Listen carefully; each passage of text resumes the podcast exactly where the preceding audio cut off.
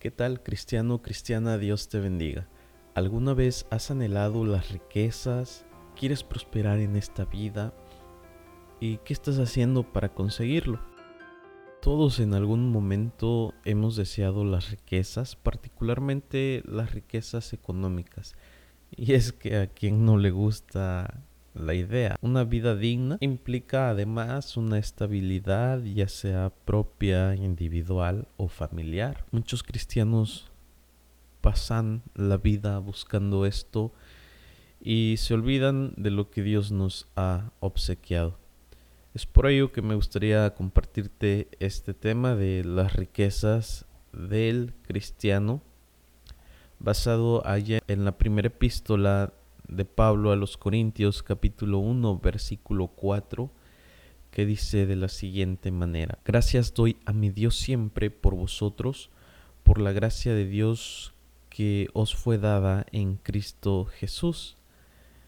La traducción nueva versión internacional dice, siempre doy gracias a Dios por ustedes, pues Él en Cristo Jesús les ha dado su gracia. Hermanos y hermanas eh, que me escuchan, eh, la mayor riqueza que ustedes y yo podríamos tener y muy posiblemente el día a día te ha despistado un poco, pero déjame recordarte que la mayor riqueza que tú y yo podríamos tener es a Jesús.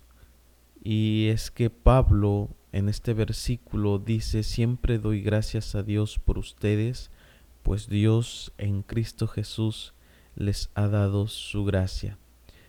Y es que debemos reconocer a Jesús como el obsequio, como la misma gracia. Ustedes recuerdan que la palabra gracia tiene que ver con recibir algo inmerecido. Tú y yo no lo merecíamos, por, llámese pecado, por la condición humana. Sin embargo, el amor de Dios que traspasa absolutamente todo fue presentado a través de este concepto de la gracia y fue a través de Cristo Jesús. Entonces, eh, la riqueza realmente va más allá de lo económico. Tiene que ver con el reconocer a Jesús como ese presente que se le ha dado a la humanidad. Si recordamos bien Romanos 3, 23 y 24, nos recuerda lo siguiente, por cuanto todos pecaron y están destituidos de la gloria de Dios, siendo justificados gratuitamente por su gracia mediante la redención que es en Cristo Jesús. Viene a nuestra mente cuando Adán y Eva pecaron y fueron destituidos de la gloria de Dios y son echados del jardín. Aun cuando estos habían fallado, Dios tiene misericordia y presta su gracia sacrificando un animal para cubrir la desnudez de Adán y Eva. Todos pecaron y están destituidos de la gloria de Dios. Pablo nos recuerda que hemos sido justificados gratis sin tan siquiera pagar algo por la gracia, por ese regalo mediante la redención que es en Cristo Jesús. Yo creo que está bien trabajar, no digo que esté mal, está bien esforzarse por un mejor futuro, por un bienestar, por una estabilidad económica. Y dentro de la iglesia vamos a, ver a hermanos que tal vez eh, les vaya mejor que a nosotros. Inclusive habemos hermanos de condiciones más humildes y viene a nuestra mente que al ser un cuerpo en Cristo Jesús, al ser uno solo en Dios, ya no hay diferencia de, de clase social. En Dios somos uno. En Dios no hay excepción de personas, no hay diferencia, no hay favoritismo, no hay preferencia. Y para todos nosotros los hijos de Dios, los que nos hacemos llamar cristianos, nos desvivimos eh, por trabajar, por conseguir esto, por conseguir aquello, dejamos de ir a los servicios, dejamos de ir a las actividades que promueven nuestra iglesia antes de la pandemia, que podíamos hacer muchas otras cosas más y no lo hacíamos por vivir enfrascados en el trabajo.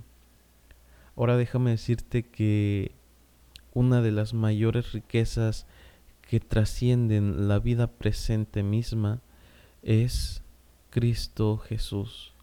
Tú y yo vivíamos eh, muertos en pecados, sin embargo hemos sido gratuitamente justificados mediante la redención que es en Cristo Jesús.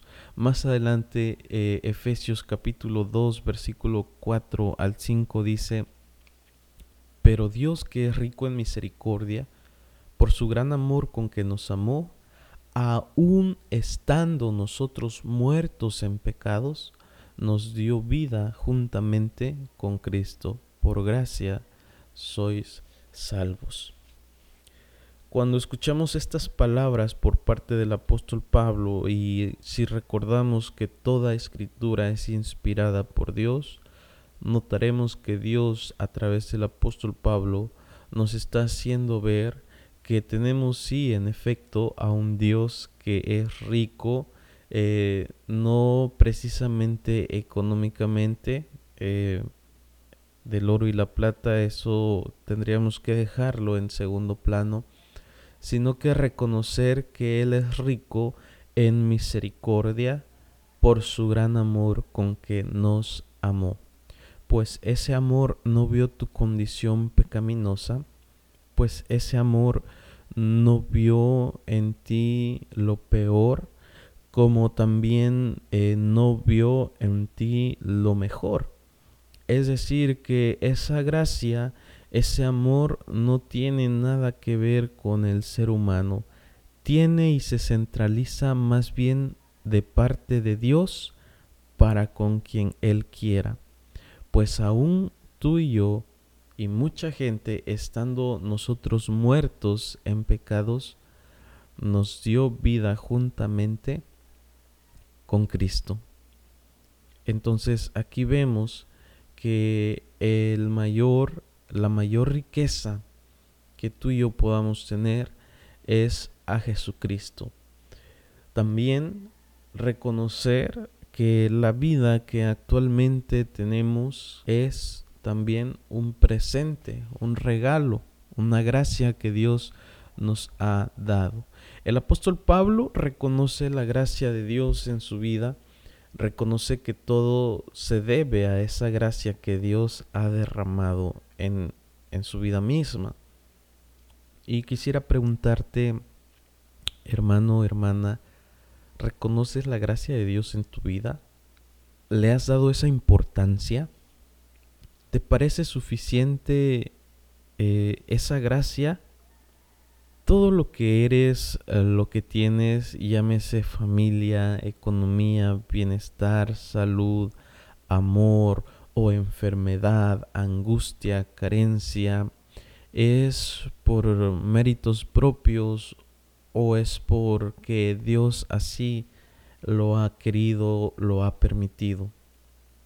Y para aquellos hermanos, para ti que pasas por enfermedad, por angustia, por aflicción, ¿crees que la gracia de Dios te ha dejado? Si bien es cierto, eh, retomando la vida de este gran apóstol, el apóstol Pablo, ahí en su primera epístola a Corintios capítulo 15, versículo 10, nos dice, pero por la gracia de Dios soy lo que soy. Y su gracia no ha sido en vano para conmigo. Antes he trabajado más que todos ellos, pero no yo, sino la gracia de Dios conmigo. Para entrar un poquito en contexto, Pablo está aclarando unas pequeñas cosas que de algún modo algunos hermanos le estaban reprochando y dentro de esta aclaración vemos una declaración que reconoce la gracia de Dios. Pero por la gracia de Dios soy lo que soy. Tú puedes decir lo mismo, puedes decir que por la gracia de Dios eres lo que eres. No es que sea por tus propios méritos, no es que haya sido por tu arduo trabajo, sí tiene que ver, pero tiene que ver más, mucho más, la gracia de Dios. Y no hagamos vana esa gracia en nuestras vidas, sino que de manera ferviente y con tesón ustedes y yo podamos compartir lo que esa gracia ha sido en nuestras vidas. Y Pablo termina reconociendo, pero no yo, sino la gracia de Dios conmigo. Ustedes y yo, hermanos y hermanas, debemos de reconocer esa gracia de Dios en nuestra vida por lo que soy, por lo que tengo y aún por lo que no tengo. Tal vez haya enfermedad y Pablo nos recuerda esto Tres veces le rogué al Señor que me la quitara, pero Él me dijo, te basta con mi gracia, pues mi poder se perfecciona en la debilidad. Si recordamos el contexto de segunda a los Corintios capítulo 12, encontramos que Pablo estaba pidiendo que se le quitara un aguijón en la carne, una enfermedad, dicen algunos, pero Dios solamente le respondió, te basta con mi gracia. Tú que estás pasando por ese momento tan difícil, por ese valle de angustia, por ese valle de aflicción, de lamento, por esa prueba, déjame decirte que nos basta la gracia presentada en Cristo Jesús. Nos basta, nos debería de bastar que Cristo Jesús ha actuado misericordiosamente para con nosotros y nos debe de bastar la gracia presentada a través de la vida que Él nos ha dado. Si no reconoces que Dios es el autor de lo que se nos ha obsequiado, déjame decirte que debes de detenerte a analizar lo que ha sido de tu vida, pero sobre todo eh, te invito a pedir la dirección del Espíritu Santo para quitar todo egocentrismo, reconociendo así lo que Pablo dice, porque ya conocéis la gracia de nuestro Señor Jesucristo, que por amor a vosotros se hizo pobre, siendo rico, para que vosotros con su pobreza fueseis enriquecidos. Así que hermanos y hermanas, esta es la pequeña charla que, que me que me gustó tener con ustedes. Espero en Dios. Eh, nos vemos hasta un próximo podcast. Yo me despido, no sin antes desear en Dios y orar a Él que tengas un bendecido día. Que el Señor te bendiga. Nos vemos hasta la próxima y bye.